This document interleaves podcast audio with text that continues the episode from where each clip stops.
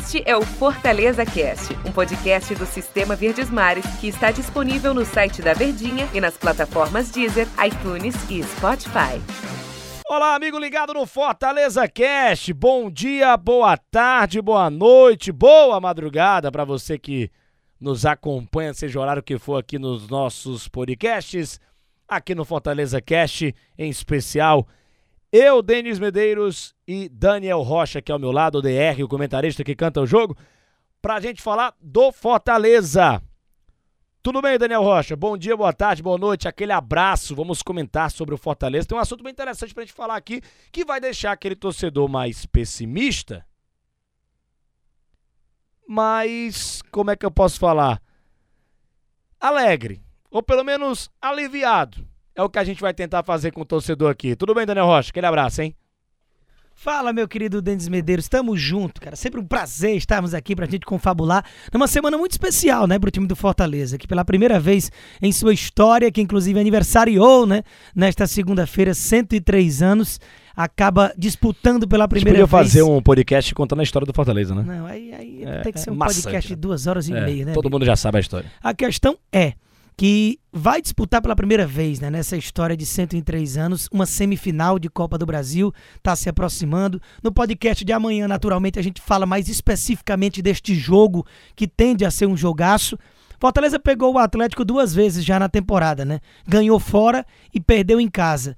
Mas pela Copa do Brasil, o retrospecto é bom, jogando longe dos seus domínios. Obviamente que agora vai pegar disparadamente a equipe mais complicada. Então, realmente, eh, não sei até que ponto a gente pode levantar essa bandeira para animar o torcedor, mas com certeza o torcedor ele é animado pelo momento do time de uma forma geral, pelo que já conquistou até aqui e que se jogar o futebol que a gente já viu que o time do Voivoda pode produzir, apesar dos desfalques já certos, é possível sim fazer frente, mas obviamente muito complicado, Denis. Exatamente. O Fortaleza viveu um momento especial, né? Na história dele de, de 103 anos de fundação. É, vai jogar contra o Atlético Mineiro fora de casa o primeiro jogo da semifinal da Copa do Brasil. O jogo é muito difícil, é no Mineirão, é fora de casa, o adversário é muito forte, um dos melhores times, eu diria até da América, né? As Américas, você pegar ali com o Cacaf como é bom, o Atlético Mineiro tá no top 5 dos melhores times aí das Américas. É um baita elenco que montou o Atlético Mineiro para ganhar tudo. Não conseguiu chegar na final da Libertadores. Copa do Brasil tá aí na semifinal com, com favorito para ganhar para passar, né, para final contra o Fortaleza. E acho até legal que seja o favorito mesmo que o Fortaleza jogue sem essa pressão. E também tem o Brasileirão, que o Atlético Mineiro é o líder do Campeonato Brasileiro, né? Quando ele tropeça, o Flamengo tropeça também. Então ele vai se encaminhando rumo a um título que não vem há 50 anos é, de história.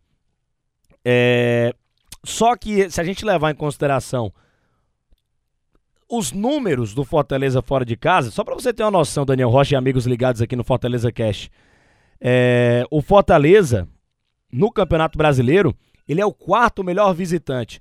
Se o Campeonato Brasileiro fosse só de partidas fora de casa, o Fortaleza estaria no momento no G4, pra, como ele já está ainda no G4. Olha a campanha do Fortaleza como é boa, fora e dentro de casa. Mas fora de casa ele tem a quarta melhor campanha, com 21 pontos em 14 partidas. Ganhou 6 jogos, empatou 3 e perdeu 5. São os números do Fortaleza fora de casa no Campeonato Brasileiro. Aí a gente vai para a Copa do Brasil. A Copa do Brasil que tem aquela fase, né? A primeira, a segunda, que tem é, apenas um, um, jogo só, né? Na segunda fase, empate vai para os pênaltis. Na primeira fase, o empate ganha o time de melhor ranking, no caso é o Fortaleza, que jogou fora o primeiro jogo, ganhou do Caxias. Então, na Copa do Brasil foram oito duelos até aqui no total, né? Sendo três deles fora da Arena Castelão. Não vou contar o jogo contra o Ceará, porque foi aqui no estado, né? Com duas vitórias do Fortaleza e um empate. Duas vitórias do Fortaleza e um empate. O Fortaleza ainda não sabe o que é ser derrotado fora dos seus domínios na Copa do Brasil. O que é que isso quer dizer? Se a gente for pegar o pé da palavra, o futebol jogado, o peixe pescado, nada, né? Quarta-feira vai ser outro jogo, outra história. Faz muito tempo que esses, outros jogos aconteceram. Mas, se a gente for analisar, Daniel Rocha, a situação em si, o Campeonato Brasileiro em si, é... o Campeonato Brasileiro, não, a Copa do Brasil, né? Gente tá falando aqui do jogo do Fortaleza contra o Atlético Mineiro, para falar a verdade. São números interessantes. A temporada faz ser interessante para o time do Fortaleza jogando fora de casa. É um time que. E, e, eu, eu boto muito nessa conta. A gente não vai comentar em cima dos números, obviamente, porque é, os números estão aí para estatística, para a gente olhar e tal. E, e, e, ter uma base, claro. Não vai comentar em cima dos números. O que, é que a gente pode falar. Que o Fortaleza, e o Voivoda já disse isso em entrevistas anteriores, joga da mesma maneira em casa como joga fora. Eu acho que isso retrata esse número do Fortaleza fora de casa de ser o quarto melhor visitante no Brasileirão e de, de ainda não ter perdido no na, na, Copa do Brasil jogando fora dos seus domínios. Eu acho que passa muito por isso, Daniel Rocha. Do, o que o Voivoda já falou em outros momentos. Do jeito que ele joga em casa, ele joga fora. Personalidade do começo até o final do jogo. E isso faz o Fortaleza ter essa temporada, fazer essa temporada histórica até o momento e ter esse número que dá uma, uma motivação a mais, a mais para o torcedor pessimista acreditar que é possível sim trazer um bom resultado do Mineirão aqui para a Arena Castelão. Daniel Rocha.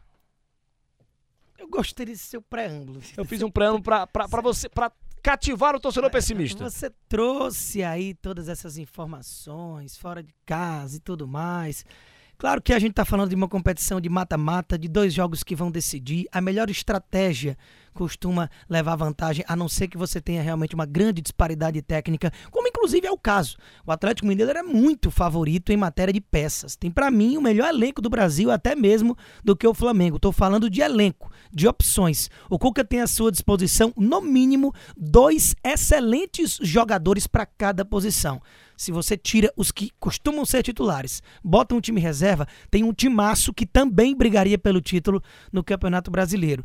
E ainda mais com o fator de que é, deu aquele adeus da Taça Libertadores de uma forma muito amarga, lógico que contra um gigante Palmeiras, mas que tecnicamente o Atlético era superior.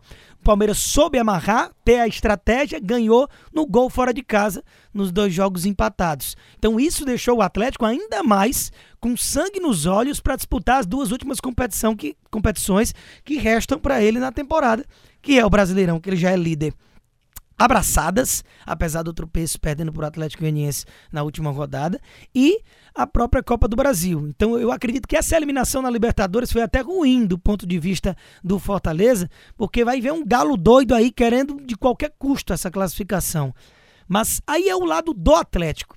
Eu acredito que para o Fortaleza é esquecer um pouco a questão de como vem o rival, da qualidade do rival, para se concentrar em fazer o seu jogo. Um jogo de forma interessante. Imagino que o Voivoda vai esperar um pouco mais, vai usar o tal do saber sofrer e aprimorar essa saída. Porque o Fortaleza tem jogadores em profusão com qualidade para puxar na velocidade, para decidir numa bola parada, com o Crispim, o Pikachu, cada um de um lado nas suas alas jogando muita bola. O problema maior é lá na frente, é a questão de botar a bola para dentro, é a efetividade de aproveitar bem as oportunidades que forem criadas. Por quê? Porque, infelizmente, nenhum dos jogadores ali que a gente costuma falar da dupla de ataque, se é Ângelo Henrique, se é Edinho, se é Romarinho, se é Wellington Paulista, David, Robson, nenhum desses citados tem conseguido chamar atenção. Nem citar o Oswaldo, que nem entrar, entra mais, apesar de ser relacionado. Então, naturalmente, é ali, na hora dessa definição, que eu vejo o maior problema. E contra o Atlético, vai ser preciso ser efetivo. Você não vai poder se dar o luxo de desperdiçar algumas oportunidades claras que o Fortaleza vem desperdiçando aí num recorte mais recente de Campeonato Brasileiro. Eu acho que fazendo o seu jogo com uma estratégia bem definida e bem executada, você pode sonhar com uma classificação. Jogo a jogo. Primeiro passo é vir vivo para a Arena Castelão, que vai ter o retorno do público como já está tendo. Então isso já é um reforço, da mesma forma que o Galo vai ter lá no Mineirão o seu torcedor, como também há um bom tempo já vem tendo. Então realmente é um jogo interessantíssimo de duelos táticos, de qualidade, de Cuca e de Voivoda. Grandes jogadores em campo para a gente ter uma excelente semifinal de Copa do Brasil. Daniel Rocha, deu nosso tempo aqui, papo muito interessante para deixar o torcedor para cima. Amanhã a gente fala do jogo. Grande abraço, hein? Grande abraço, tamo junto e misturado. Até Valeu você também, torcedor do Fortaleza. Até a próxima edição aqui do Fortaleza Cast. Tchau, tchau. Este é o Fortaleza Cast, um podcast do Sistema Verdes Mares que está disponível no site da Verdinha e nas plataformas Deezer, iTunes e Spotify.